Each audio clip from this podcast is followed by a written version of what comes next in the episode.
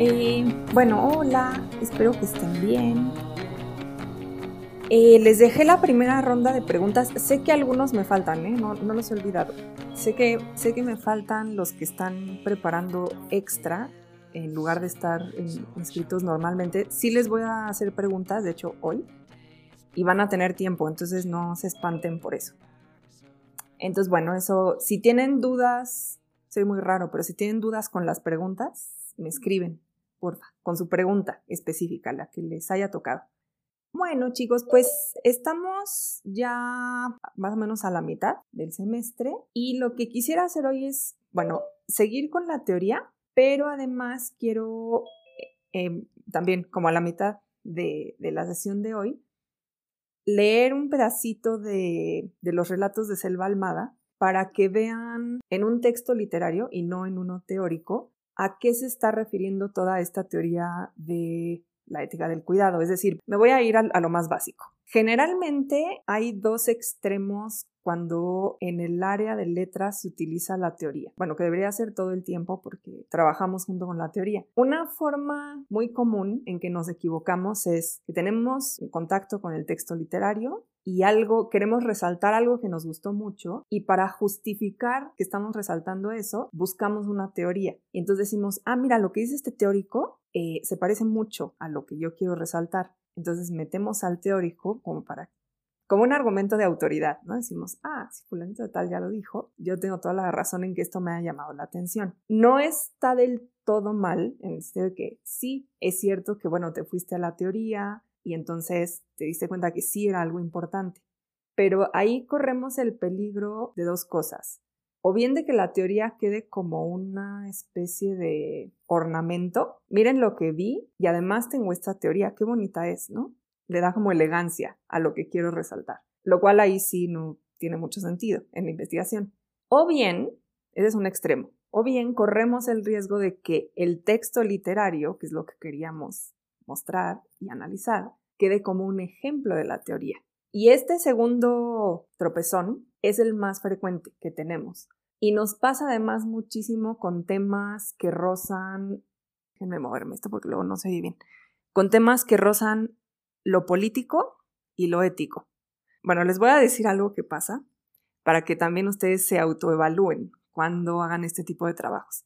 Cuando recurren, por ejemplo, a teoría poscolonial, a deconstrucción, a feminismo, a todos estos desarrollos teóricos que tocan directamente lo ético y lo político, les pasa mucho que acaban señalando algo que parece acertado o no en el texto literario. Entonces toman el texto literario y dicen, uy, qué feo, ¿no? Es como muy colonial. O sea, como que está mal porque es muy colonial.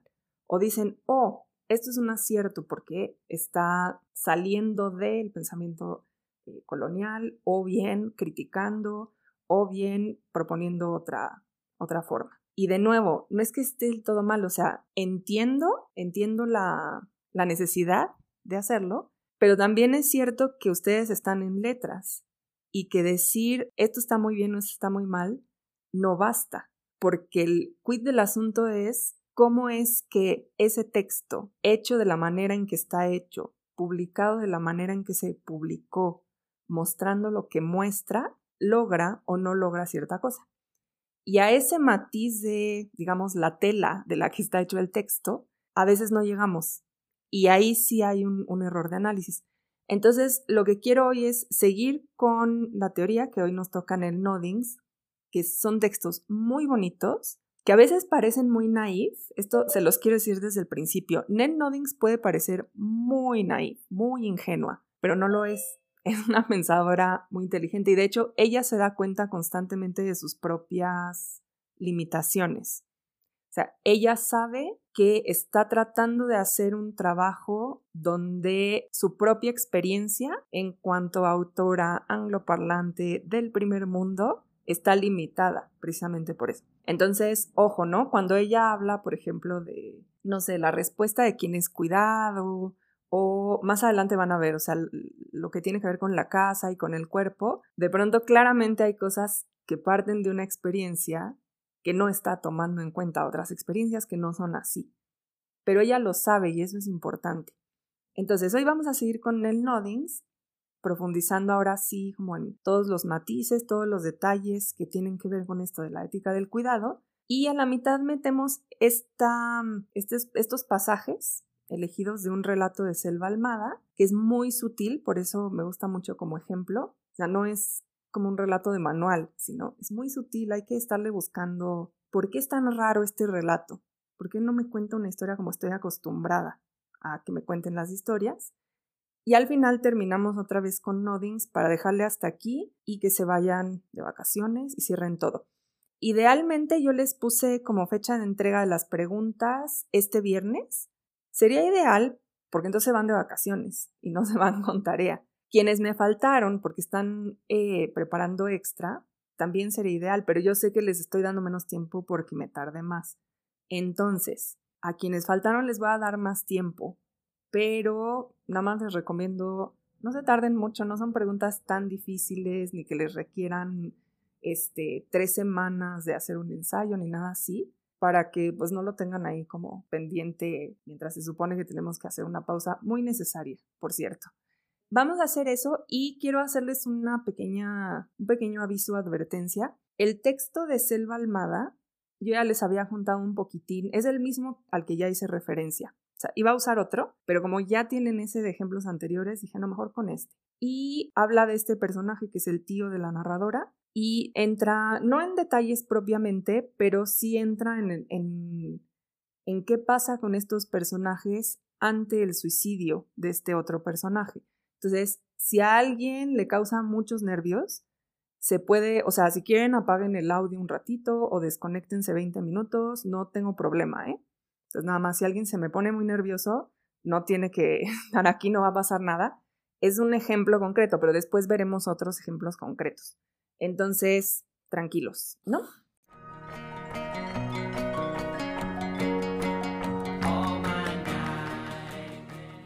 Vamos a empezar entonces Habíamos visto hasta este momento, hasta donde veníamos la, vez pasada, hemos discutido, o bueno, hemos revisado más bien los textos de las autoras y hemos ido viendo cómo el tipo de pensamiento que tenemos acerca de lo ético es un pensamiento que privilegia lo abstracto universal. Y hemos insistido también, esto es importante, en que no es que haya que tirar a la basura ese pensamiento, pero hay que tener en cuenta que es un pensamiento que precisamente por partir de lo abstracto universal, éticamente tiene muchas fallas, porque no toma en cuenta toda una serie de experiencias concretas. Entonces, poníamos varios ejemplos, ¿no?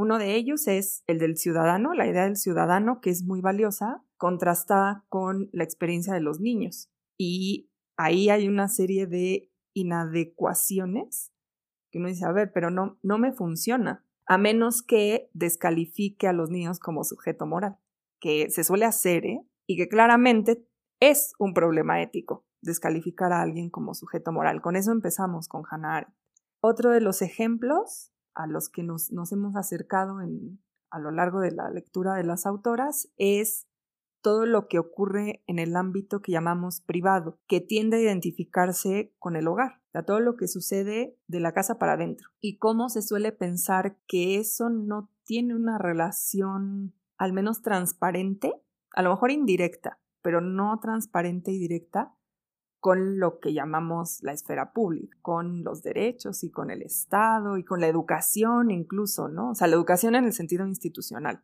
y cómo las experiencias concretas lo que nos dicen es que hay una serie de sujetos éticos en ese espacio que generalmente excluimos del pensamiento ético. Y cómo lo que nos proponen estas autoras es pensar cómo estamos definiendo a los sujetos éticos y de qué otras formas podríamos aproximarnos a esta idea.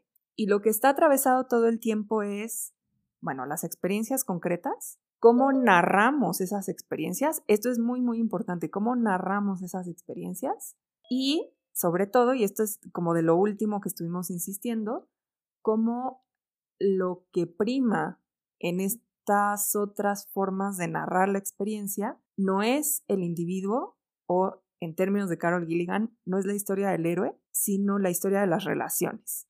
Y ese es como un punto central. Pero claro, ahora nos tendríamos que adentrar en, bueno, y cómo se narran las relaciones. ¿Qué, ¿Qué es lo que vemos o no vemos o tomamos en cuenta o buscamos al momento de decir, bueno, pues vamos a narrar relaciones? Entonces, aquí es donde Nell Noddings, pese a que en una primera lectura, o más bien, si yo la pusiera como primera lectura, y por cierto, esto pasa mucho, el libro de Nell Noddings, el que ustedes tienen, el Starting at Home, es un libro que se suele usar como, sí, como una especie de libro de texto para ética del cuidado. Y entonces se, se da como un libro introductorio. El problema de ponerlo como primera lectura es justamente que como hay partes que parecen ingenuas, si no tienes todo el antecedente de con qué se está peleando, es cuando parece ingenuo. Si tienes todo el antecedente, la cosa cambia. Entonces lo que vamos a hacer con el Noddings es tratar de fijarnos en todas las minucias. Para esto habría que leer el libro entero, que es largo. Nosotros nos vamos a concentrar en dos partes, una hoy y una al regreso de vacaciones. Todas las minucias que constituyen pensar en nosotros mismos o en lo que en inglés se llama el self, que no es exactamente el yo. El yo es un concepto muy, muy abstracto, muy racional y muy ligado con una voluntad que controla todo. El self es un poquito más laxo, digamos, y el término es muy lindo. La verdad es difícil entenderlo en español porque necesitamos la misma palabra, que es yo vamos a ponerle, pero solo por jugar aquí con otro término, o sea, no, no se van a confundir después con otras cosas, el mí mismo, ¿no? Ese mí mismo es un poquito más laxo, pero más rico, en el sentido de que tiene que ver con cómo nos conformamos constantemente. No es esa cosa abstracta ya hecha en control de todo, súper racional, sino que es ese volver a nosotros como quién soy yo y de dónde y como por qué. Yo siempre les he dicho que las preguntas de los niños suelen ser muy incisivas y los niños tienen una pregunta muy constante que explica muy bien esto. Bueno, más bien que se pregunta por esto de una manera muy acertada, que es, y ustedes se la hicieron de chiquitos, estoy segura, ¿por qué yo soy yo y no tú? Y esa pregunta es justamente la pregunta por el self. O sea, ¿cómo es que tú estás allá y yo estoy aquí, pero yo soy yo y tú eres tú? ¿Qué está pasando? ¿De dónde? ¿De dónde salió eso?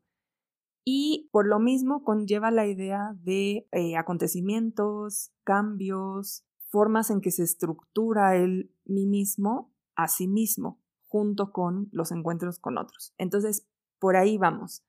Nell Nodding, si ustedes se revisan el, el índice, tiene toda una serie de elementos que pasan por lo más íntimo, que sería el cuerpo, hasta lo más amplio, que es pues la vida social pero pasa por un montón de momentos que son los espacios, ¿no? Las casas, las escuelas, las instituciones, qué pasa en ciertos entornos muy específicos de cuidado como los enfermos, como las personas mayores, y ahí tiene que ver con, no es lo mismo el cuerpo de un niño que el cuerpo de un, de un adulto, que el cuerpo de un anciano, y no es lo mismo cómo un niño vive su cuerpo que cómo vive un adulto su cuerpo, que cómo vive un anciano su cuerpo, y no es lo mismo estar en un espacio lo más cercano a, lo ideal que estar en un espacio carente.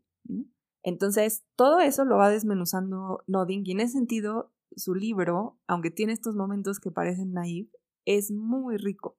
Nosotros solo nos vamos a concentrar en dos partes, que es el primer capítulo que nos toca hoy, donde hace, y no se preocupen, ahorita se los explico si alguien nunca lo ha oído, una descripción fenomenológica del cuidado. Y al regresar de vacaciones vamos a revisar el, capítulo sobre los cuerpos.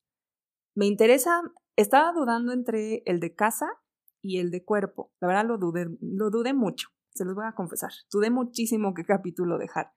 Al final dejé el de cuerpo porque creo que es un tema que hoy por hoy puede extenderse a otras cosas que están en el ámbito de la literatura y la teoría muy vigentes. Pero eso no quiere decir que el capítulo de la casa sea súper interesante, particularmente para los que les gustan las cuestiones de representación del espacio en la literatura. Es muy interesante. Entonces, eso se los dejo ahí nada más, para que lo tengan en cuenta.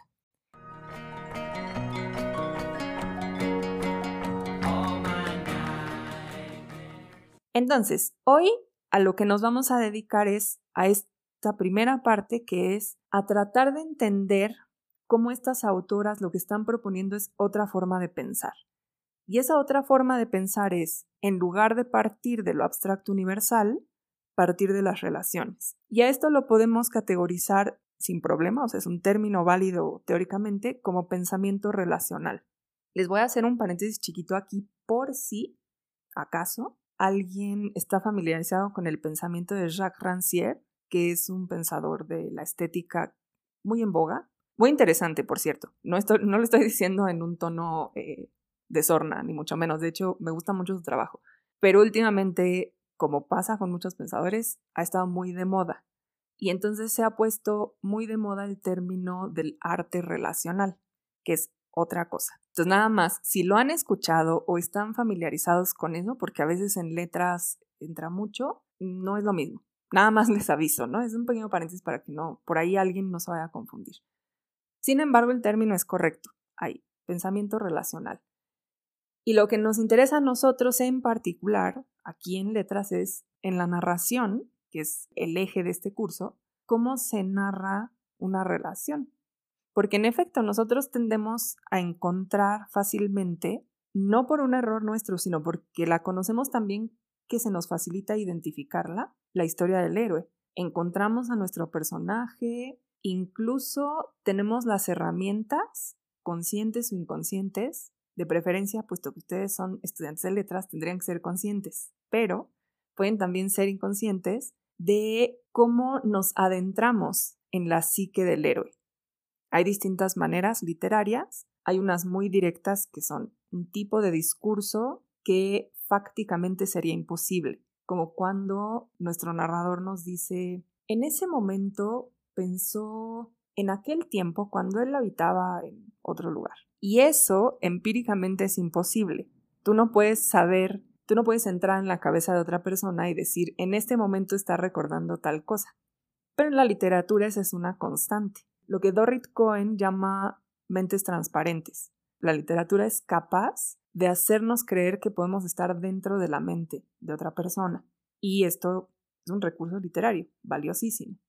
Bueno, eh, en el caso del pensamiento relacional, esto sería justamente algo en lo que nos tenemos que fijar en su sutileza. Es decir, si realmente decimos, claro, yo soy capaz de saber qué está pensando la otra persona, o si tenemos el tacto para decir, no lo sé, necesito una señal de comunicación, de relación, para realmente responder de alguna forma. También tenemos, por supuesto, y esto es muy común, esto es, yo pienso, yo, un gran error de nuestras preparatorias, que es cuando nos dan literatura, casi invariablemente nos hacen preguntarnos a fuerza, o sea, como una pregunta así de plan de estudios y de contenido de la materia, ¿con qué personaje te identificas? Es una pregunta clásica de la secundaria y la prepa. Y creo que es una pésima pregunta, justamente porque nos hace reducir nuestra experiencia del texto literario a aquello que nos es más cercano y familiar, en lugar de abrirnos a aquello que es distinto e incluso de abrirnos a aquello que es distinto en nosotros y que en nosotros mismos no habíamos visto. Entonces, es, ese tipo de preguntas creo que ha hecho mucho daño al, estudio de la literatura. Y en este caso, justamente lo que las autoras están tratando de proponer es otro punto de partida. Insisto, no para decir que entonces quememos la Odisea, no es ninguna está diciendo eso, sino para pensar qué otras cosas hay además de la Odisea. Entonces, Vamos a tratar de esclarecer un poquito qué es eso de pensamiento relacional, que por cierto tiene que ver mucho con, por ejemplo, la propuesta de Seila Benaviv sobre un tipo de pensamiento que sea, bueno, un tipo de pensamiento ético y político que sea postcontractualista y que además implique constantemente estas relaciones. Si no tenemos un lenguaje para hablar de eso, no solo en el nivel teórico, porque en el nivel teórico podemos seguir hablando, ¿no? En clases especializadas durante años y años, pero si no, tenemos un lenguaje para narrarnos las experiencias de esa otra manera, difícilmente podemos llegar a un, un mundo donde haya este tipo de pensamiento. Vamos nada más un momentito a regresar una vez más, se los dije desde el principio que esto regresaría una y otra vez, a la cuestión de lo público y lo privado. El pensamiento más tradicional parte de ciertas ideas universales de lo público, como puede ser la polis, como puede ser el Estado, como puede ser incluso el mercado. Esto sé que se un poquito contradictorio, o sea, hablar de lo público como el mercado, pero en este caso me estoy refiriendo a lo público como aquello que nos es común. Para entonces decir cómo lo privado puede sostener esa esfera que parece como lo más importante. Por ejemplo, en el caso de Hannah Arendt, ¿no? Esta parte que nos resultaba muy problemática donde ella dice el sujeto ético y político es este que ha escapado del mundo privado, pero está sostenido en él, ¿no? O sea, que alguien literalmente le ha dado de comer, le ha hecho la ropa, le ha lavado la ropa, para que entonces el ciudadano pueda irse a la polis y atender esos asuntos, que son lo verdaderamente humano. Entonces decíamos, a ver, ¿cómo? ¿Cómo es que todos somos exactamente igual de humanos, pero hay unos que se quedan en lo privado? O puede ser, esto no lo vimos ni lo veremos, pero puede ser también la idea muy liberal de que el ámbito privado, la única función del ámbito privado es formarte en un grado de autonomía tal que tú seas capaz de ser un partícipe del mercado y al ser un partícipe del mercado equilibrar los intereses sociales. Es decir, es esta idea por cierto, que ustedes conocen muy bien, yo la dije en términos como del liberalismo, pero ustedes la conocen muy bien. Es la idea de que uno, por sus propios medios, es capaz de abrirse terreno en una esfera común que es la del mercado, que es donde nuestros intereses particulares se regulan tanto en una confrontación, es decir, la competencia, como en ciertas ganancias que no son solo pecuniarias, que son los méritos, ¿no? la meritocracia. Y el liberalismo defiende que la única tarea del espacio privado es formar seres autónomos, pero una autonomía radical, ¿eh? o sea, la autonomía en la que no necesitas de alguien más. Por eso estos discursos que ustedes los han escuchado seguramente, por ejemplo, ¿por qué, ¿por qué hacemos programas sociales? Si nosotros hacemos un programa social, lo único que vamos a... Ay, perdón, me fue la palabra ocasionar, lo único que vamos a ocasionar es que las personas se vuelvan inútiles y no, no hagan las cosas por sus propios medios, porque se las estamos dando. Este es un discurso súper común del liberalismo. Y esa es la autonomía extrema de la que están hablando. Sea, yo no te puedo dar nada porque entonces ya no eres autónomo. Tienes que ser el extremo de la autonomía y eso te lo tiene que dar el ámbito privado igualito para salir a la esfera pública. Entonces, lo que proponen estas autoras, y Nell Noddings lo dice de una manera muy clara, es invertir esa forma de pensar. En lugar de partir de el mercado o el Estado o la polis, o incluso si ustedes quieren algo que puede sonar más bonito, pero es igual de abstracto, la igualdad, bueno, es más, directamente, la igualdad, la libertad y la fraternidad, que son estas tres grandes abstracciones, muy en nuestros corazones, pero que son tres grandes abstracciones, no, no partamos de ahí como esa esfera abstracta donde en efecto sí somos humanos. Partamos de que nacimos y ya ahí ya éramos humanos. Y entonces, ¿qué pasaba? Y eso no pasó en el Palacio Nacional, ni en la Bastilla, ni en el Ágora, ni en la Bolsa de Nueva York. Eso pasó pues donde están nuestras mamás. ¿Y qué pasó ahí? Y Nell Noddings lo que dice es, de hecho ella señala así directamente a Platón, ¿no? Dice, en lugar de hacer como Platón, que nos describió el estado perfecto, para entonces decirnos qué tenemos que hacer en nuestras vidas para lograr ese estado perfecto, yo lo que quiero es decir qué pasa en nuestras vidas para ver si logramos llegar a un terreno común, sea el estado o sea otra forma, donde esas vidas importen. Entonces lo invierte. Dice, vamos a invertir esas posiciones y vamos a partir de esa experiencia de sostener la vida. Y para eso dice, lo que hace falta es una descripción fenomenológica del cuidado. Esa descripción fenomenológica, que ahora les explico qué es, en efecto lo que hace es no partir, o sea, no dejar atrás esta abstracción de una persona que decide, un elector, en ese sentido, no, no de votar, sino de elegir, que es maduro, que es racional, que es abstracto, y en cambio partir del encuentro con el mundo. Porque eso es en lo que estamos constantemente. O sea, nos pasan cosas y entonces hay encuentros. Y en esas experiencias es donde está la vida concreta.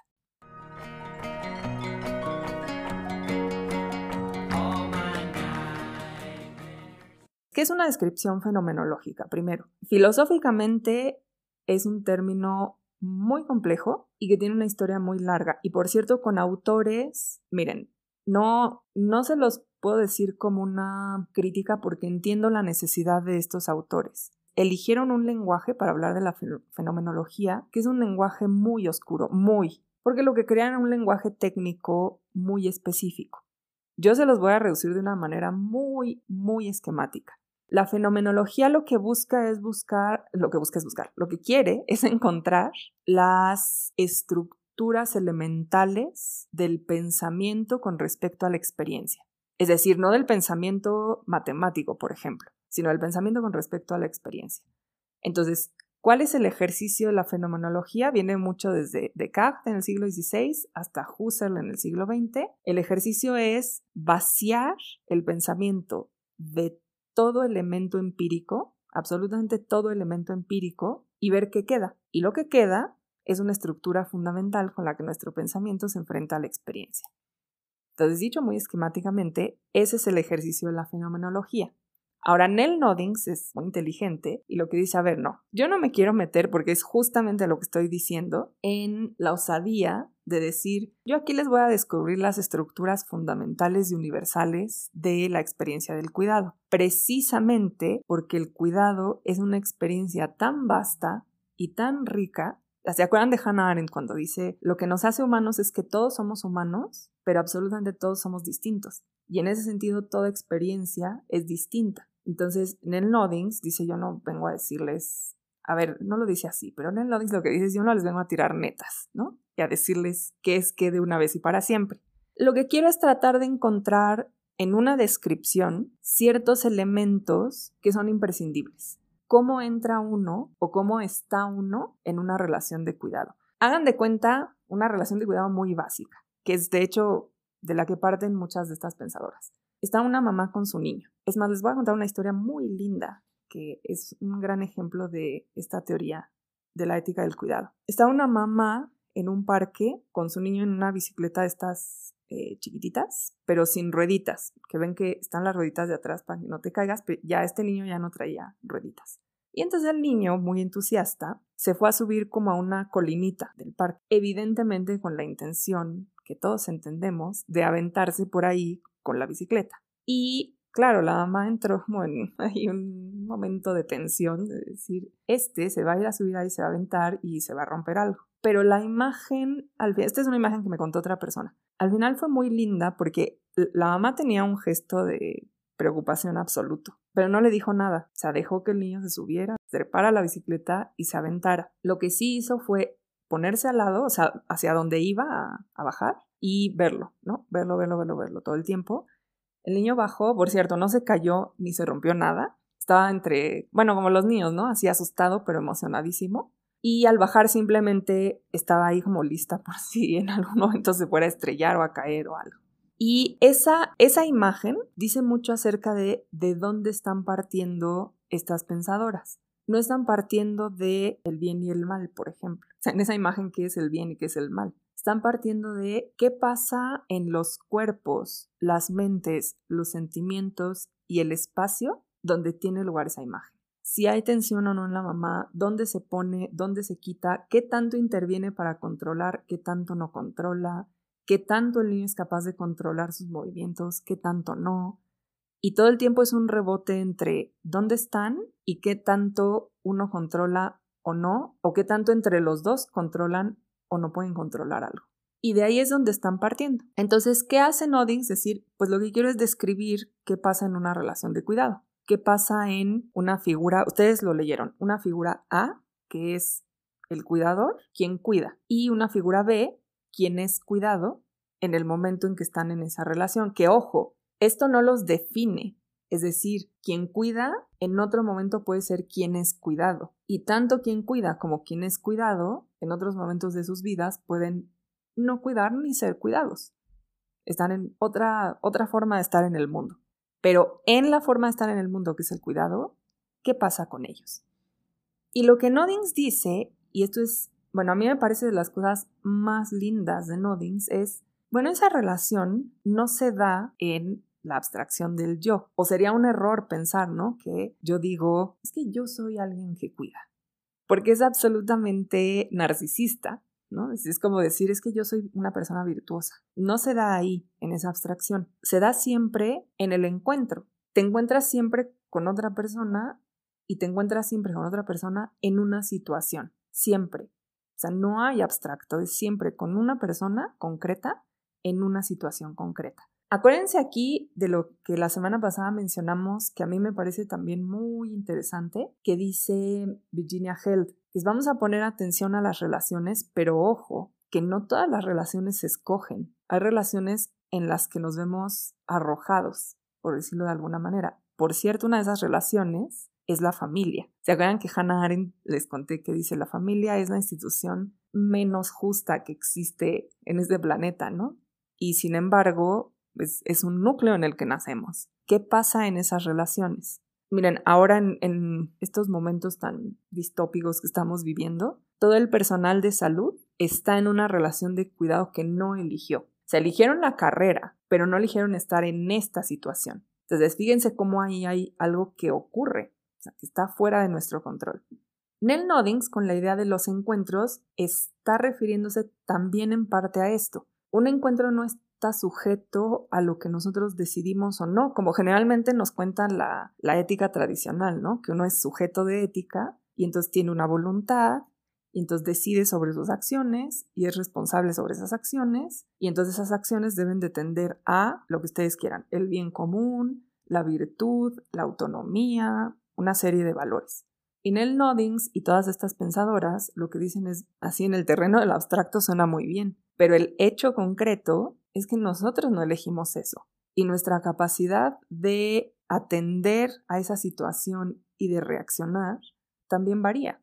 Entonces, un encuentro ocurre, nos sucede. Y en ese suceder, en ese acontecer de los encuentros, lo que encuentra en el Noddings es que podemos hablar de una forma de lenguaje. Por cierto, aquí sí les confieso, esta palabra, esta palabrita muy importante específica, no la dice ella. Ella dice entender lo que pasa entre A y B, pero necesariamente para entender lo que pasa necesitamos un lenguaje. Y curiosamente ella no lo...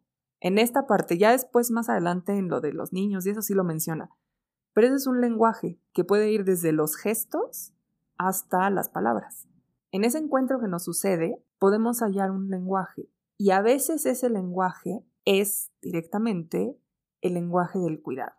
El lenguaje del cuidado, ya lo hemos visto con todas las pensadoras que llevamos, es el de una relación. En este caso, Noddings lo que dice es, bueno, vamos a esquematizar esa relación. Esa relación se da entre A y B. A es quien cuida, B es quien es cuidado. Y en esa relación A-B hay tres puntos fundamentales. No necesariamente son sucesivos, ¿eh? simplemente son fundamentales. Y esos tres puntos fundamentales son el primero, A presta atención a las necesidades de B. Evidentemente esto quiere decir que el punto de partida de toda la relación, el origen del cuidado, no es la virtud de A. El origen de la relación de cuidado es qué necesita B. Ese es el origen de todo. Y ese origen puede ser muy explícito, o sea, alguien que requiere algo y lo pide de forma muy explícita, o puede no ser tan explícito desde algo muy fundamental como es el llanto del bebé. Y si alguien convive con bebés sabe muy bien que esta es una señal inequívoca, pero muy difícil de, de asentar, porque uno no sabe exactamente por qué está llorando. Uno tiene que irse educando literalmente en el llanto del bebé para decir, ah, debe ser esto, o debe ser aquello, o más bien a lo mejor va por aquí, o a veces suena así cuando tiene hambre, a veces, ¿no? Y uno tiene que irse educando en ese, esa manifestación de la necesidad. A veces es, por ejemplo, un silencio. Cuando tú le preguntas a alguien, bueno, oye, cuéntame, ¿no? ¿Cómo te fue con tal cosa? Bien. Y uno dice, ¿qué, qué está pasando, no? Hay, ese silencio significa. O cuando uno ve un gesto, como el gesto de esta mamá que les conté, ¿no? que tenía una cara de decir, este, este niño se va a partir el cráneo ahí. Entonces, esa es una primera manifestación a la que A tiene que prestar atención. Ahora, este motivo de la atención es un motivo muy poco teorizado, y eso es lo que Noddings explica en este capítulo. Porque en general partimos de la idea de que un sujeto es un sujeto racional y es un sujeto con voluntad. Entonces, en realidad domina la esfera exterior. O sea, no se abre a la esfera exterior, sino que la domina. Él sabe qué quiere y sabe qué tiene que hacer para eso que quiere. Y lo que dice en el Nodings es, mm, vamos a ver, en una situación, en un encuentro, yo no puedo hacer eso, en primer lugar, porque hay un otro. Y yo no puedo saber qué es lo que está pasando con ese otro si no hay un mínimo de comunicación. Que, insisto, puede ser muy sutil como un silencio o puede ser muy explícito, como una frase clara que nos diga necesito tal cosa. En esa relación, en un encuentro donde nos relacionamos con alguien más en una situación determinada, dice Noddings, lo primero que ocurre es hay una necesidad a la que A presta atención.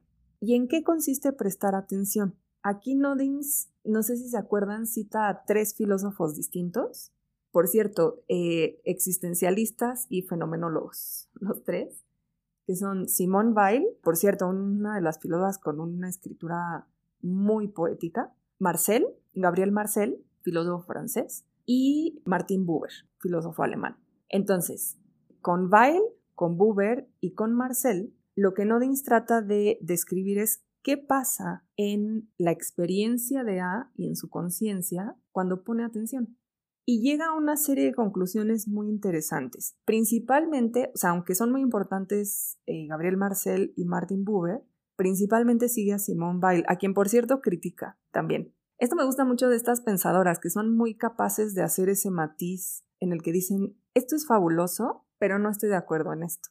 Y no, no hay un problema como de, entonces nos cambiamos de escuela y nos peleamos y uno tiene que ganarle al otro, ¿no? Sino saben hacer el matiz de, esto me parece muy acertado, pero veo esta serie de problemas acá.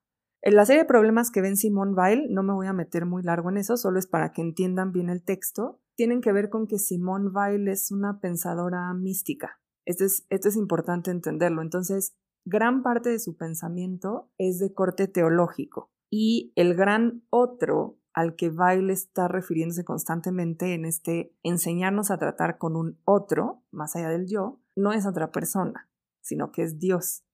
Y Noddings dice, es muy bonito, pero nos representa muchos problemas, porque tratar con esa abstracción que sí es siempre otro y en ese sentido nos enseña a tratar con lo otro, pero tratar con esa abstracción precisamente le quita la experiencia concreta de otra persona a ese trato. Entonces, nada más ojo ahí. Pero cuando Noddings está hablando de prestar atención, poner atención, Dice, la experiencia no consiste tanto en decir yo debo hacer esto o yo voy a lograr tal cosa. La experiencia consiste en abrir un hueco en nosotros mismos y en ese hueco dejar que entren los ojos y fíjense muy bien porque esto volveremos muy muy al final del curso. Los ojos, los oídos y el dolor de los demás.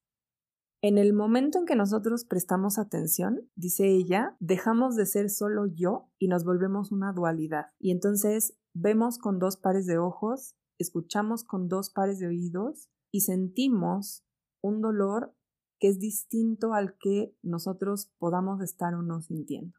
Y esto es fundamental por dos cosas, porque nos requiere abrirnos a una experiencia necesariamente distinta, porque yo no soy tú, ni tú eres yo, y segundo, porque también nos pide, miren, dos cosas. Una es no pensar que entonces tú estás plenamente en los zapatos del otro, que esto también puede llevar, ¿se acuerdan que yo les explicaba con Carol Gilligan? Que asumir totalmente esa idea de que entonces tienes que estar en el papel del otro es una forma de sacrificio, es una forma en que te sacrificas por el otro y eso rompe la idea de cuidado porque uno también se tiene que cuidar a uno mismo. Entonces, ni llegar a ese extremo, ni tampoco proyectarse uno mismo en el otro. Hay una tira de Mafalda que explica esto como Mafalda de manera espectacular, que es que Felipe, Felipito va, no me acuerdo qué problema tienes más, no me acuerdo ni siquiera si el problema lo sabemos. Simplemente va con todos, así va con Libertad, y va con Mafalda, y va con Susanita, a contarles su problema, y entonces ellos le van diciendo, eh, como qué debe hacer.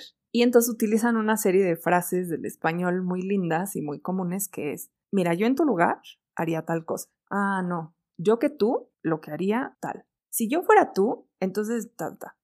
Y entonces al final se ve a Felipito igual de confundido o más confundido que al principio, así sentado en su cita diciendo, al final ya no me enteré qué haría yo en mi lugar si yo fuera yo.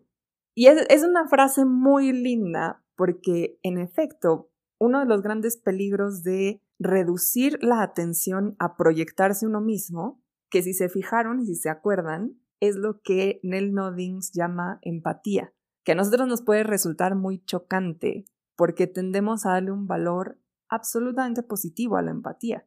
Pues claro, todos debemos, todos necesitamos empatía. Este mundo necesita más empatía. Y Nell Noddings dice, no, no, no, ya no necesitamos más empatía, porque la empatía consiste estrictamente en el sentido filosófico. No estoy diciendo que esto es lo que hagan cada uno de ustedes cuando piensan en la empatía, sino en el sentido filosófico es proyectarse sobre el otro. O sea, esto que hacen los amigos de Felipito. Decir, ah, si yo fuera tú, tal. Pero el problema es que yo no soy tú. Y lo que dice Noddings es el término más correcto en cuanto a terminología, ¿no? O sea, la actitud puede ser esa y simplemente la designamos con otra palabra. Pero en cuanto a terminología es la simpatía, porque eso es sentir con. Entonces, cuando uno siente con, que por cierto es el origen del término compasión. Hoy en día el término compasión lo tendemos a igualar un poquito más con, un sentimiento que puede ser muy perverso, que es la lástima, pero etimológicamente la compasión es tener una pasión con, junto con alguien.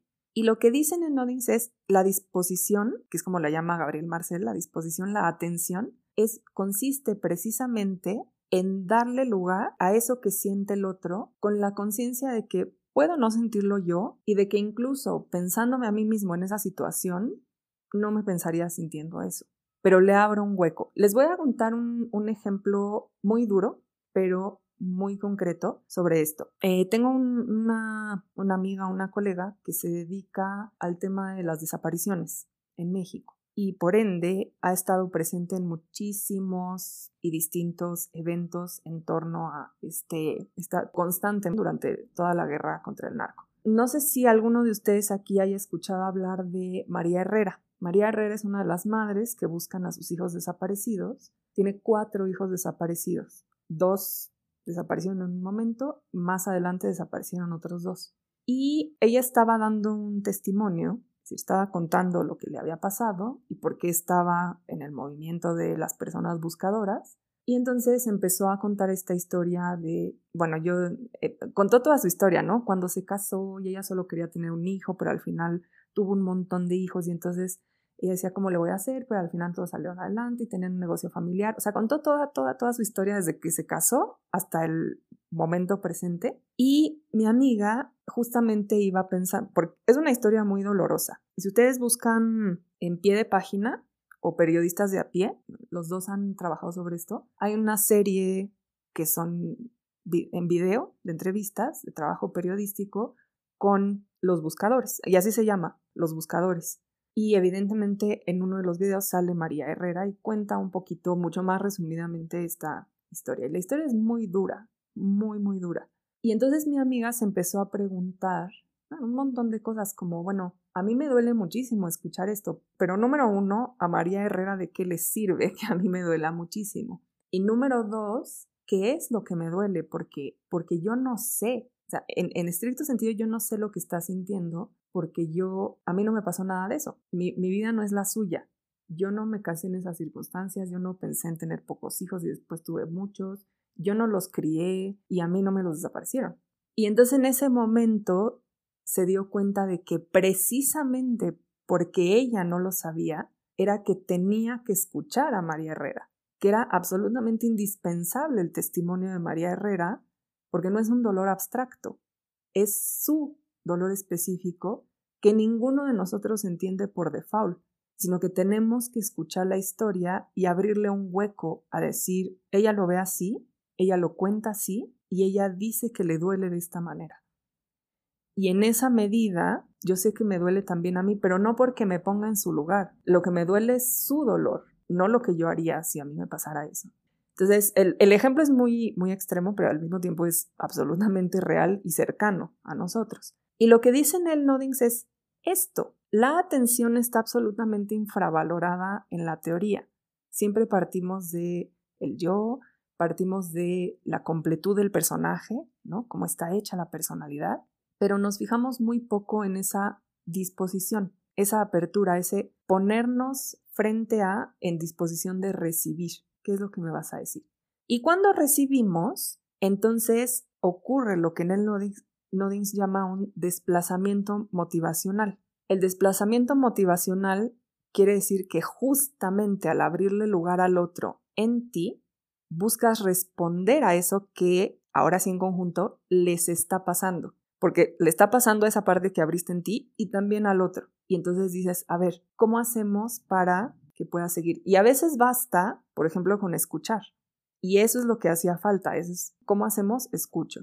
Y a veces no. A veces hay que hacer otras cosas. Y ella lo dice, a veces, muchas veces son tareas muy cansadas, muy desgastantes, pero parten siempre de esa disposición, de la atención y el desplazamiento motivacional. Ella de hecho pone un ejemplo, si se fijan, que parece muy neutral, que es la maestra de matemáticas, que el niño está haciendo sus operaciones, ¿no?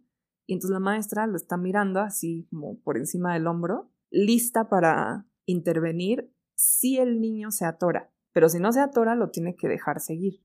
Si se atora, entonces le tiene que decir, ay, mm, no, a ver, ¿por qué no mejor te vas por acá? ¿Por qué no mejor haces esto?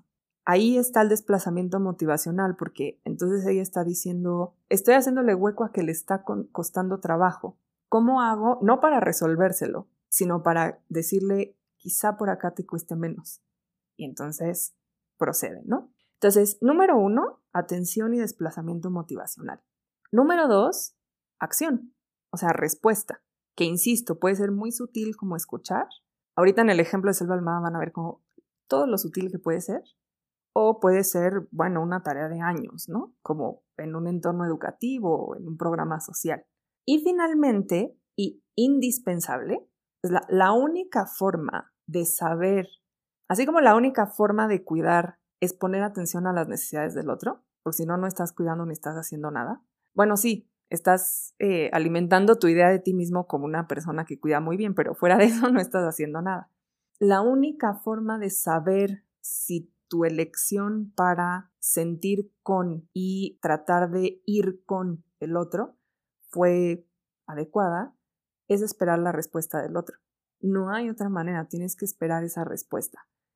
Noddings la resume muy brevemente como casi un, ah, ya, sí, sí me ayudaste. Pero de nuevo, esto tiene toda una gama de sutilezas. No sé si les ha pasado esto a ustedes mismos o con alguien más, muchas veces la respuesta tarda muchísimo porque hay personas que perciben el cuidado como una intromisión. Y cuando lo perciben así, aunque haya un efecto del cuidado, lo rechazan. Miren, les pongo un ejemplo muy básico, también con niños. Cuando, cuando, a veces al niño le cuesta trabajo hacer algo, qué sé yo, recortar un papel. Entonces tú, tú tomas las tijeras con él y lo recortas con él. Hay niños que se enojan sea, que les da muchísima rabia porque sienten que entonces tú lo hiciste. O sea, como que les quitaste ese derecho de recortar ellos solitos porque metiste la mano y, les da muchísima rabia. Y es perfectamente comprensible. ¿eh? Y la respuesta de decir, ah, o sea, le tengo que hacer así, tarda mucho. O sea, te pasan por la rabia, les choca, ya no quieren volver a recortar en su vida, no te quieren ver tampoco. Pero cuando se dan cuenta de que estaban X tomando mal las tijeras, entonces ahí incluso van contigo, ¿no? Así de, mira, mira, ya, ya lo pude hacer, ¿no? Y esa es una respuesta. De hecho, es, esa es una llamada muy común de, eh, perdón, una respuesta muy común al cuidado. El, mira, mira, ya lo hice, mira, ya pude. Desde los más chiquitos hasta nosotros adultos, ¿eh? Que es, cuando ustedes hacen su tesina, están haciendo también eso. mira, ya pude, ¿no?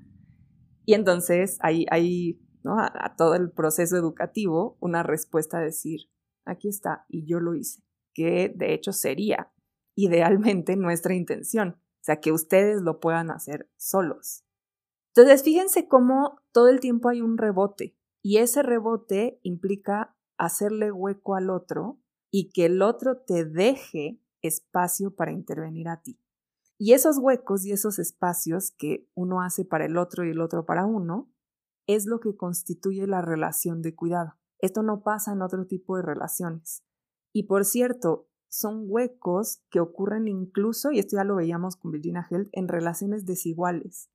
Ella, de hecho, perdón, no ella, Noddings, de hecho, pone el ejemplo de los padres y los hijos o de los maestros y los alumnos, cuando dicen son relaciones que son siempre desiguales. Y no necesariamente por jerarquía, ¿eh? o sea, para nada. En el caso, por ejemplo, de los maestros y los alumnos, aunque a la academia le encantan las jerarquías, una enorme parte de la diferencia, yo diría casi toda la diferencia entre maestros y alumnos, es que los maestros hemos tenido más tiempo para hacer esto y ya. O sea, no es que seamos superiores, no es que seamos mejores, no es, por cierto, esta actitud tan terriblemente común de Dios es el 10, el maestro es el 9 y los alumnos de 8 para abajo. Es, pues llevamos más tiempo, hemos tenido más chance de hacer esto y por eso les podemos mostrar con qué nos hemos topado. Y esa es una distinción que no hay forma de resolver, o sea, no les no podemos mandarlos ustedes una cápsula del tiempo en otro lado y traerlos a este mismo momento con la misma edad, pero con toda la experiencia que adquirieron en esa cápsula imaginaria. No hay forma, hay una desigualdad. Bueno, pues aún en esa desigualdad hay una relación de cuidado. Bueno, puede haberla si prestamos atención. Hay una relación de cuidado. Entonces, fíjense cómo ella parte de una descripción de la experiencia muy distinta a la que estamos acostumbrados.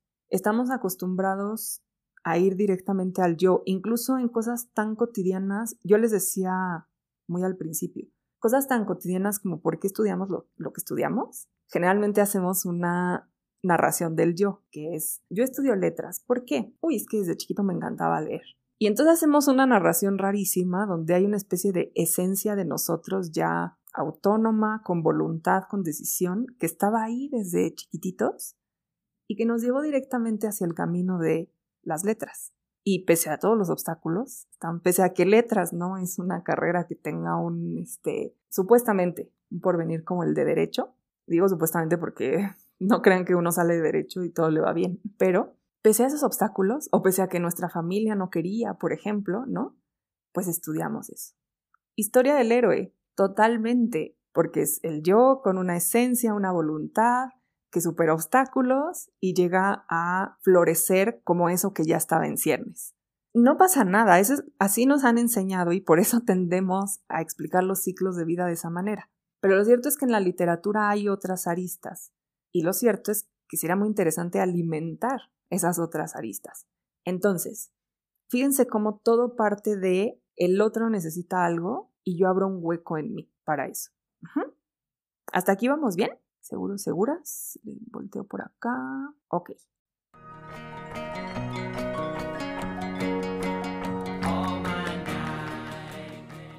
Vale, chicos, entonces, ahora sí, atención, me voy a pasar al pasaje de Selva Almada. Eh, si alguien por alguna razón lo pone muy nervioso el tema que es el suicidio, se puede desconectar tantito, no pasa nada, ¿eh? Entonces, este es un fragmento, bueno, no es un fragmento, son varios fragmentos tomados de como de la mitad para adelante de el primer relato del conjunto que se llama En familia. Entonces, en el conjunto que se llama En familia, el primer relato se llama Denis no vuelve, que está en el título, ¿no? O sea, Denis es parece el personaje. Denis no vuelve. Y ya les había yo contado un poquito al respecto. Todo empieza cuando a la narradora de este relato, que no es la narradora en todos, en este sí, le avisa a su mamá por teléfono que su tío Denis se murió. O sea, le habla, le dice, murió tu tío Denis. E inmediatamente ella empieza a tener un montón, una serie de pensamientos, tiene varios, bastantes analepsis, donde entonces, ah, sí, porque en esa fiesta de cumpleaños, no sé qué, porque eso fue cuando regresó fulanito, tal, tal, tal. Y en esas, y, vuelve a la llamada telefónica, es constante, ¿no? Dos o tres líneas de llamada telefónica, ¡pum!, se nos va a contar otra cosa. Dos o tres líneas de llamada telefónica, se nos va a contar otra cosa. Y en ese proceso aprendemos, bueno, aprendemos, nos enteramos que Denis, bueno, es su tío, uno de varios hermanos, entre ellos pues el papá de esta chica, y se fue de la casa. Él vive en el campo argentino, así en un pueblito súper pequeño. Él se va de la casa y se va a la frontera con Paraguay porque pues va, va a hacerse sí mismo. Un poco se va a enriquecer y a tener aventuras y a tener experiencias, ¿no? O sea, se va a hacer a sí mismo tal cual es Denis. Y bueno, la, aunque son muy breves los, estos pasajes, sí nos dan toda la idea del héroe, porque bueno, se va de la casa, por cierto, se, se roba a una muchacha del pueblo, casada, con su mejor amigo. Y, bueno, perdón, les estoy mezclando, pero esto es para contextualizar un poquito. Primero se va, regresa, luego se va con esta muchacha y acaba viviendo en, en la periferia de Buenos Aires. Pero cuando se va a Paraguay incluso tiene todo un relato de unas muchachas que se encuentra y con las que vive un poco como la idea de la sirena, hay monstruos marinos porque hay unas serpientes que corren por el río, él, se salva de unas inundaciones, es toda la historia del héroe. Entonces uno se va enterando de esto conforme pasa la llamada telefónica y el final de la llamada telefónica es que la mamá le dice, oye, tienes que ir al velorio. Eh, tú que estás allá, porque la mamá sigue en el pueblo, pero la hija, la narradora, ya está también en Buenos Aires y esto sucede en la periferia de Buenos Aires. Entonces le dice, tienes que ir al velorio. Y la hija dice, no, pues sí, sí tengo que ir. Y va al velorio. Eh, la siguiente parte del relato es, de nuevo, todo lo que va sucediendo cuando va y otra serie de analepsis donde nos vamos enterando de más cosas de la historia. Y en esas cosas que nos vamos enterando es que la esposa de Denis, que es esta chica, que todo indica que se va con él de manera absolutamente voluntaria, pero un poco la obliga a huir del pueblo.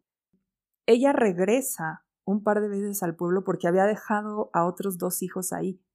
Y esta chica, la narradora, recuerda, así, ah, pues la mujer de mi tío regresó. Y me acuerdo que una vez que regresó, me abrazó muy fuerte y me dijo que Denise hablaba todo el tiempo de mí porque yo era la luz de sus ojos. Y yo era una niña y dije, ah, pues, qué bonito, ¿no? Y ya. Pero recuerda ese momento. Y cuando ella llega al velorio, pues quien está ahí es la esposa de Denis, que tuvo otras dos hijas con Denis, pero la narradora no las conoce, nada más sabe que existen y ya, porque dejaron de verse. Entonces, fíjense, en ese contexto, o sea, esta chica fue al velorio. Parece que esta es la historia de las aventuras del héroe Denis, pero entonces va al velorio y empieza a narrar una serie de cosas muy peculiares. Entonces, les leo aquí del, del textito. Dice, apenas entro, la mujer de mi tío viene a mí como si me esperase, como si contase con que vendría. Me abraza fuerte como aquella vez hace cuatro años. Pero ahora, y ahora comprendo realmente, no va a, decir, a decirme algo tan hermoso como que soy la luz de los ojos de su marido. Seguramente ahora debería decirle yo algo hermoso y confortante, pero no puedo decir nada. Me voy a detener ahí. Fíjense cómo no les puedo poner todo en la pantalla porque les tendría que poner todo el relato, pero fíjense cómo lo que les estoy diciendo es que la narración está constantemente interrumpida. O sea, el, pasado interrumpe y luego el presente interrumpe. El pasado interrumpe y el presente interrumpe. Aquí venía de contar, ¿no? Aquella vez que la mujer de mi tío fue y me abrazó y entonces pasó esto y esto y esto y esto, porque ella va en el carro rumbo al, al velorio. Llega al lugar donde es el velorio, que es como una especie de salón de fiestas, un salón comunitario, donde hacen todo, hacen juntas de vecinos, hacen fiestas y también hacen velorios. Entonces llega, dice, ay, es, un salón de comunidad, qué raro, y sí, ahí es el velorio. Entra y en una situación que claramente, o sea, piénsenlo, ella era una niña cuando se fue el tío Denis. Y de pronto pues, la mamá le habló y le dijo, pues ve tú. Y ella fue. Entonces es una situación que ella no eligió esta serie de cosas pasó en la vida. Y ella entra y dice, eh, la esposa se llama Gloria, y que Gloria la está esperando, como si la estuviera esperando, ¿no? Que ve a Gloria y viene ella como si la estuviera esperando. Y ella encuentra en esa imagen ese momento en el que ella era cuidada, ella era la niña a la que abrazaba y le decía, tú eres la luz de los ojos de tu tío. Y es cuando la abraza de nuevo que ella se da cuenta de que ahora no es así. Ahora ella es la que le tiene que decir algo hermoso a Gloria, pero no sabe qué decirle. Y este momento en, el relato de Selva Almada es profundamente, eh, no sé, conmovedor, precisamente porque ella está, o sea, se abre a decir aquí la tengo conmigo y, y está doliente, literalmente doliente, o sea, es deudo de alguien que se acaba de morir y no sé qué hacer. Y, y la, la, propuesta es muy linda porque en efecto no parte de ¿no? un yo virtuoso con una voluntad, es estoy en esta situación y me abro a esta otra, eh, esta otra persona y no sé, no sé qué hacer ante esto, ¿no? Entonces continúa el relato con algunas otras cosas y dice, en su lugar, yo, o sea, la narradora, ¿no? Yo en su lugar, así como Felipito, en su lugar estaría furiosa. Pienso que la rabia contra Denis por haberlas abandonado vendrá después, cuando se afloje. Y enseguida pienso que tal vez no haya tiempo ni lugar para la bronca, que la resignación habrá comenzado su lento trabajo en el mismo momento en que abrió la puerta de su casa y encontró la silla caída, el cuerpo caído, la mancha en la pared. Fíjense cómo aquí regresa hacia ella, ¿no? O sea, se retrae hacia ella y entonces dice, yo estaría furiosa. Ah, ya sé, va a estar furiosa después, cuando ya no esté con esta angustia del velorio. Y luego dice, no, a lo mejor ya ni siquiera tiene tiempo de eso, a lo mejor pasó de otra manera. Y de nuevo ahí lo que está contando esta chica es su relación con Denis, que es, por cierto, es una relación de abandono, ¿eh? Porque Denis se fue. Pero al mismo tiempo cuenta un recuerdo bellísimo de su, que marca su relación con Denis y que tiene que ver con cómo unos helechos crecen solitos sin que nadie los cuide, pero para crecer solitos se van agarrando los unos a los otros para ir creciendo. Es, es la pared de un pozo donde hay unos helechos entonces las ramitas se van agarrando las unas de las otras para seguir creciendo. Y ella dice que, que Dennis le mostró ese, esos helechos porque le fue a enseñar un tesoro enterrado, ¿no? Entonces, tiene este recuerdo y nos vamos enterando de cómo ese recuerdo la marca ella, esa relación la marca ella, tanto por el tesoro como por el abandono, y cómo esa relación se continúa en ella por los gestos de la esposa, del tío, de esta mujer con la que se fugó. Por el primer abrazo y por este segundo abrazo. Este segundo abrazo donde ella se da cuenta de que han cambiado los papeles. Se retrae hacia ella y dice, podría ser como yo quiero, pero también podría ser de otra forma. No tiene que estar furiosa, puede ser de otra manera. Entonces sigue, ¿no? O sea, entra, se queda ahí en el salón. Una parte muy, muy linda. Esto lo tiene Selva Almada. Es muy duro y a la vez muy lindo. Se queda en el salón y se queda mirando y recuerda cosas, está ahí para acompañar a, Gloria, y dice, las nenas están desconsoladas. O sea, las, las hijas que tuvo Gloria después de escaparse con Denis. Las nenas están desconsoladas. Las dos son rubias y tienen los ojos claros del padre. Una tiene trece y la otra casi quince. Deberían estar en este salón una noche como esta, abrazándose al chico que les gusta, bajo la ola de espejos que ponen cuando hay un baile. No las conozco, pero por esos brazos pálidos que tienen nos corre una parte de la misma sangre. De nuevo, fíjense cómo lo que está contando no es lo que ella quiere, lo que ella va a hacer o lo que ella va a conseguir, que sería la historia del héroe, ¿no? ¿Quién es? ¿Qué va a conseguir y cómo lo va a conseguir? Lo que está preguntándose es ¿quién soy yo respecto de estas otras personas? Máxime respecto de esas otras personas en cuyas venas corre la misma sangre, pero que ni siquiera conoce. Solo sabe que son dos niñas y que son las niñas de su tío. Y ya. ¿Y quién soy yo respecto de? ¿Qué hago yo con ese desconsuelo de ellas que en esa relación me concierne a mí? Y entonces sigue y dice, Entro con ellas a la casa ahora vacía para siempre de Denis. Esta frase es, lapidaria, ¿no? Entro con ellas a la casa ahora vacía para siempre de Denis. Las chicas van directo al dormitorio. Están desesperadas y exhaustas. Algún comedido lavó la pared. Pero habrá que pintar para que la mancha desaparezca totalmente. Me siento a la mesa cubierta con un mantel gastado. Gloria hace café. Le pregunto si puedo fumar y me responde, perdón, y me dice que sí, siempre y cuando le convine. Se ríe. Por cierto, este es, este es casi el final. Falta un, un pedacito, unas cinco líneas después de esto cuando es el final. Pero fíjense todo lo, todo lo que hay ahí. En esa narración donde, pues parece que va a ser la historia del héroe de Denis, pero después, más bien, número uno, uno tiene que ir preguntándose como lector quién es quién, ¿no? ¿Quién es la sobrina? ¿Quién es el tío? ¿Quién es la hermana?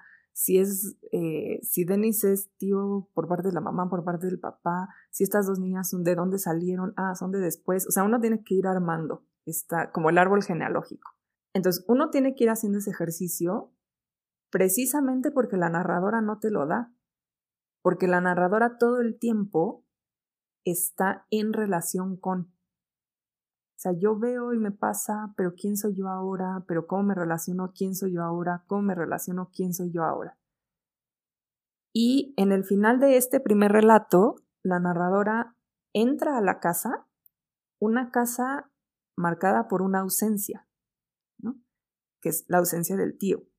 Y en esa casa marcada por esa ausencia, bueno, primero cuenta esta, esta acción que es alguien, no sabemos quién, fue a lavar sangre que había en la pared.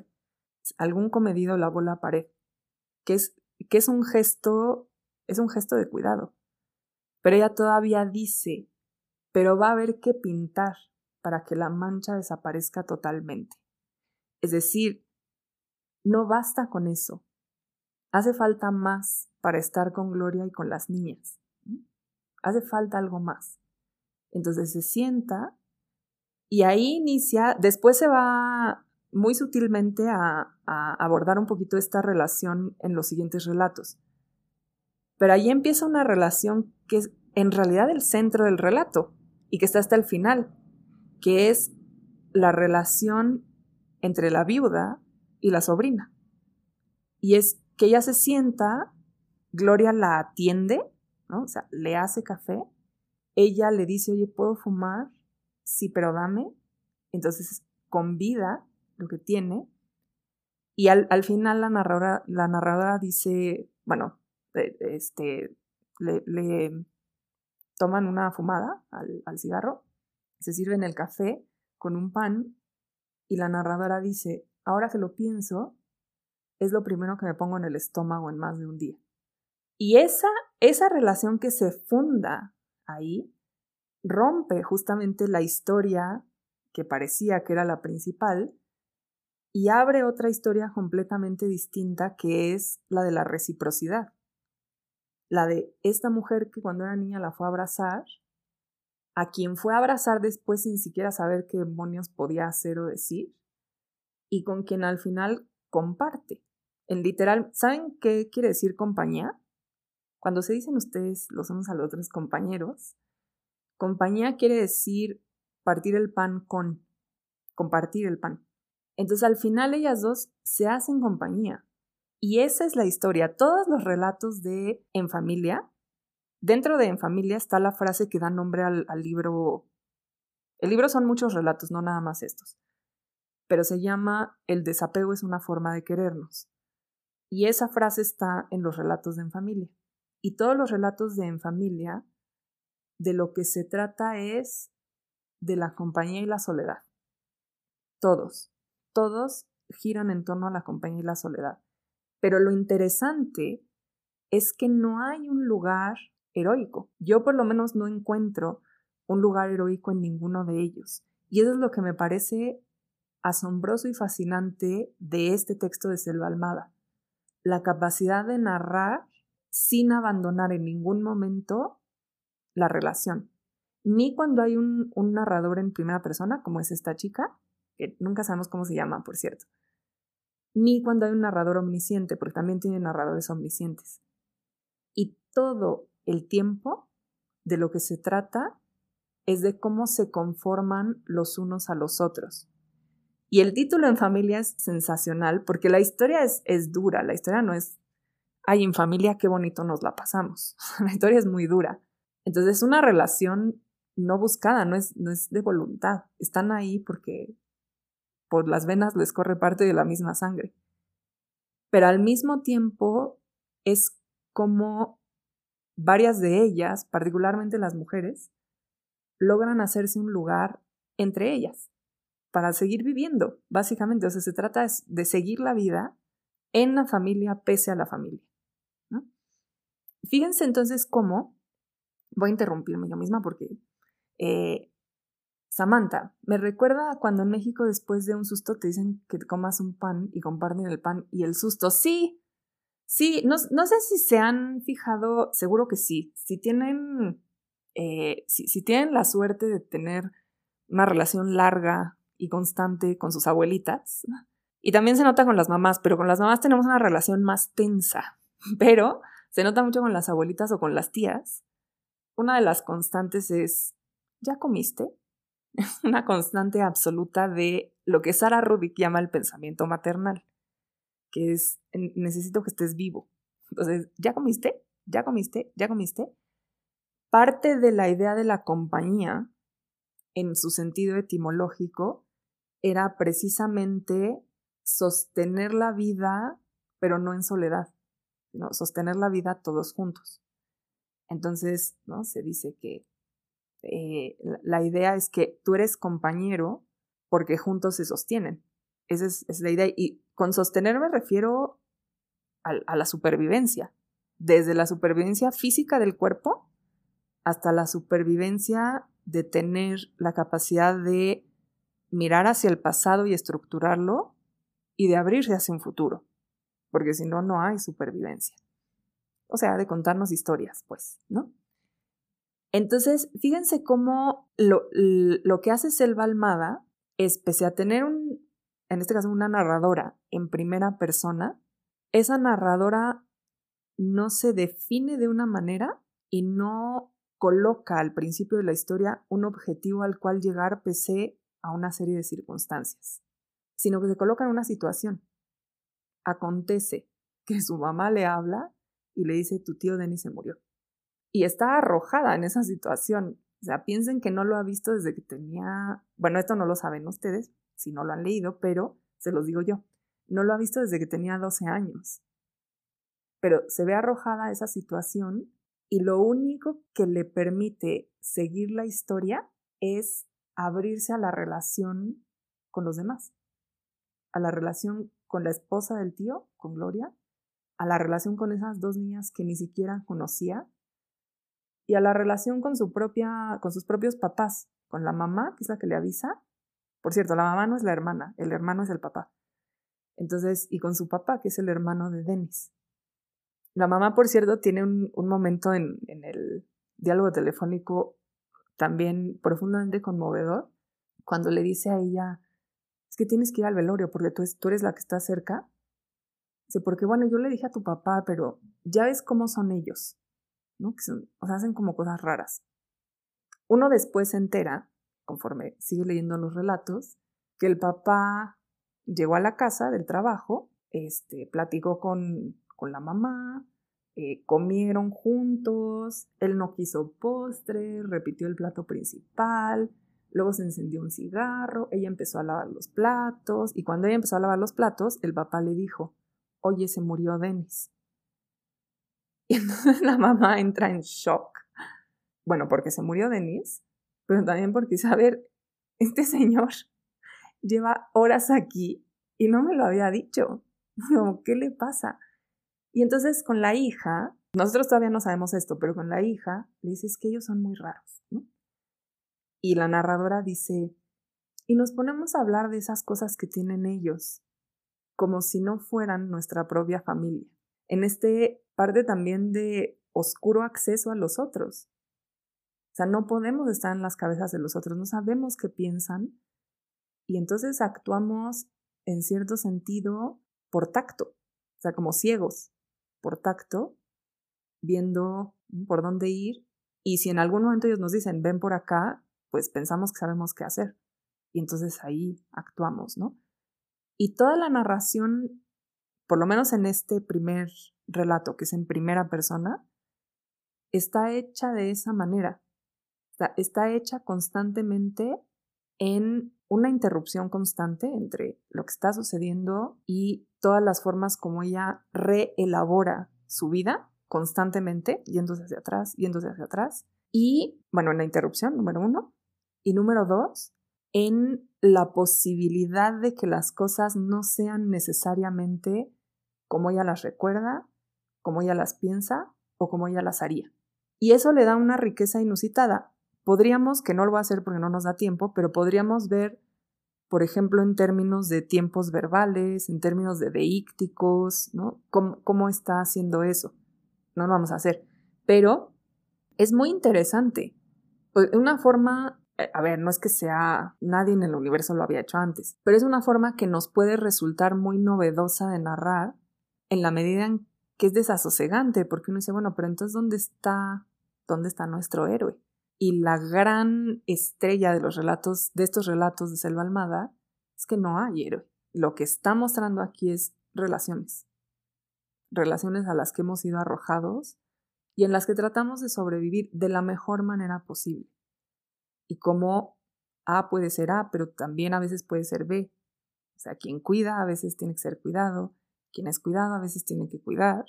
Y en esas relaciones se va constituyendo lo que llamamos yo, lo que llamamos el self. Y ese self, para seguir sobreviviendo, no solo se cuenta estas historias, bueno, no solo tiene que sostenerse físicamente, sino que se cuenta esas historias y las abre al futuro. O sea, la, relación con las, con las niñas, con las nenas, es justamente una relación abierta al futuro. Tenemos que estar aquí por ellas. Se abre también a, la posibilidad de que esto siga de otra manera. Sea, seguir en familia de otra manera. ¿Sí? ¿Sí lo ven más o menos? Ay, ahora sí no lo, todos tienen apagadita su cámara, entonces hagan algún gesto de, de supervivencia por ahí. Gracias, gracias, gracias. Es que si no, no sé cómo están reaccionando sus caritas. Vale. Eh, voy, a, voy, a, dejar el relato hasta aquí. Igual después vuelvo a este ejemplo o a otro que va con, con un tema menos fuerte. Y quiero cerrar ya la sesión de hoy para que ya se queden con esto hasta ahí.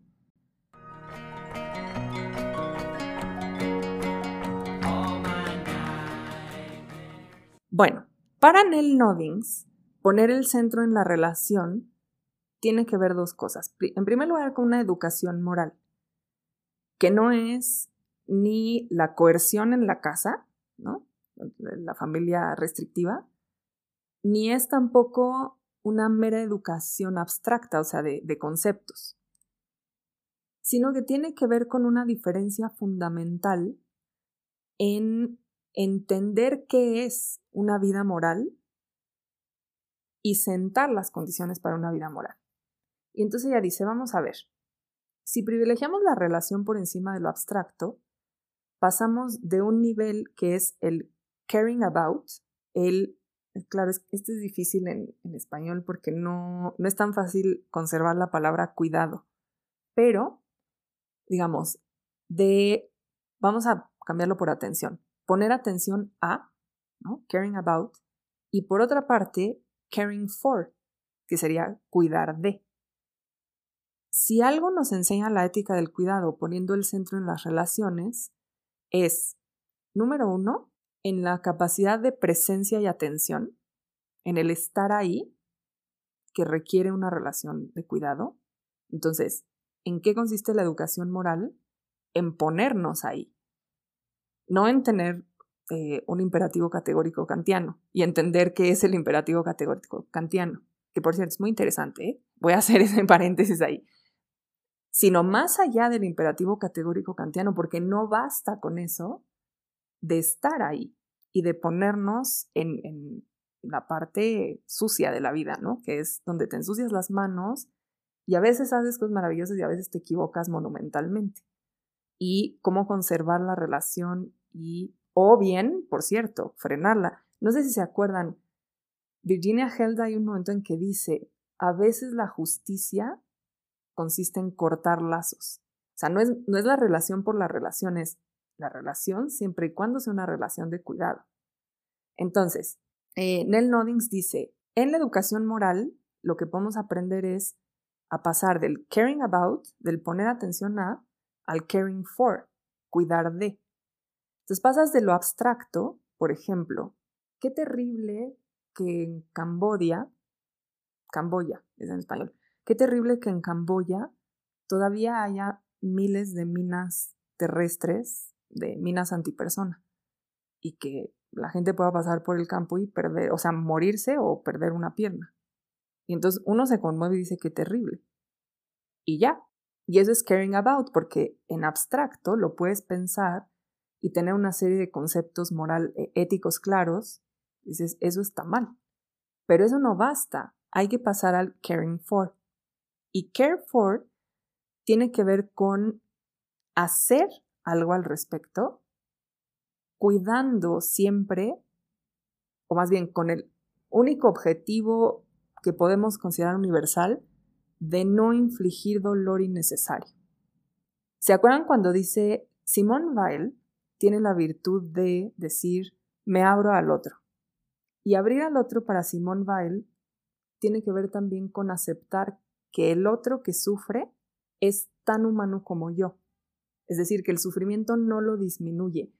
Y esto, esto es asombroso en Simone Weil, porque generalmente pensamos que el sufrimiento o la cierto grado de incapacidad, y con esto me refiero a toda una gama, o sea, incapacidad porque no tenemos la experiencia, porque no tenemos la edad, porque no tenemos la motricidad, un montón de cosas. Pues nos hacen menos. Y Simone Weil lo que dice es, en ningún momento nos hacen menos. Nos hacen estar en esa situación, pero no nos hacen menos. Y entonces Nell Nodding se retoma esto y dice, cuidar de, caring for, consiste en actuar respecto de, con todas las limitaciones que eso tiene. Tú puedes decidir ir a Camboya a ayudar a quienes retiran las minas terrestres, pero también puedes decir, yo no puedo hacer eso.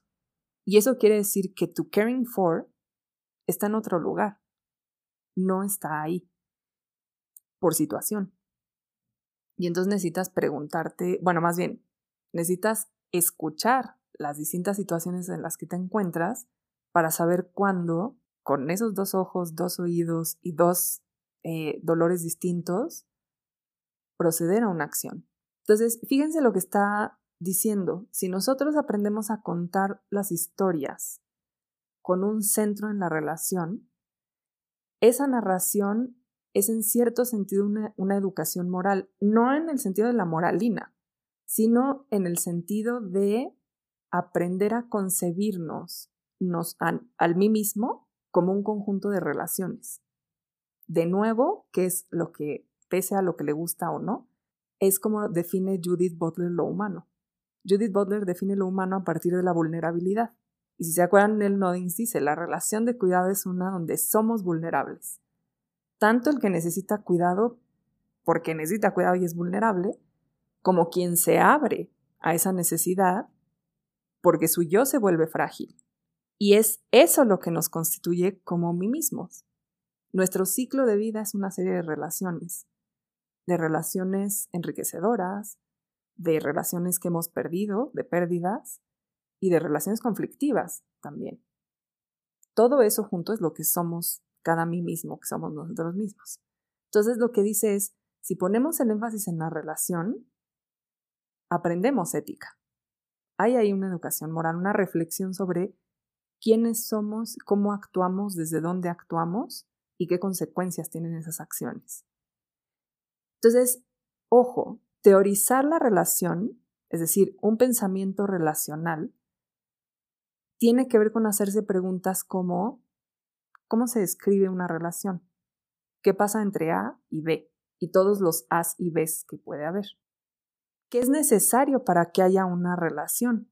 Fíjense aquí cómo para que haya una relación de cuidado es necesario la atención y la respuesta, si no, no la hay. Pero, por ejemplo, para que haya una relación de competencia, no hace falta ni la atención ni la respuesta, ¿no? Entonces, ¿qué es necesario para ciertos tipos de relaciones? ¿Cómo podemos evitar el daño en una relación? Esa es una pregunta, yo creo que de, la oscuridad de los tiempos. ¿Cómo podemos alimentar en el sentido de sostener una relación concreta? Hay un, un autor que ustedes han oído nombrar seguramente, que es Schopenhauer, que tiene una metáfora fantástica, que los seres humanos somos como unos puercoespines, todos así juntitos. Y nuestro problema es que si nos separamos mucho, nos morimos de frío, porque está cada quien por allá y le da mucho frío. Pero como somos puercoespines, si nos juntamos muchísimo para darnos calor, pues nos enterramos las púas. Entonces, ¿dónde está ese punto donde estamos juntos y no nos hacemos daño? Es, es una pregunta muy vieja. Y teorizar la relación, y para nosotros en letras, buscar formas de narrar la relación, tiene que ver con hacerse estas preguntas. No qué es lo que caracteriza a tal personaje, sino cómo se forma ese personaje a partir de las relaciones. ¿Qué relaciones es posible ver en el texto o no? O no hay, tenemos un héroe autónomo completamente aislado. ¿Cómo se podría contar la historia de otra manera? ¿Cómo se podría contar la historia no desde un solo par de ojos, sino desde más pares de ojos? Insisto, no es nada más cambiar la perspectiva de un lugar a otro, sino multiplicar la perspectiva. Entonces, quédense con, con estas preguntitas por ahí piensen en relatos, ya se los había dicho la vez pasada, piensen en relatos que ustedes quieran analizar y de hecho, si tienen uno, y aquí oferta, ¿eh? aprovechen si tienen trabajos, proyectos de tesina o lo que sea, y quieren mandarme un pasaje y lo vemos aquí, lo vemos aquí entre todos, no sé, para que ustedes junto con los demás puedan decir, ah, mira, puedo ir por aquí o puedo ir por acá, o por qué está narrando así, por qué menciona esto, por qué interrumpe, por qué no interrumpe, etc. Entonces, dejo esa posibilidad abierta.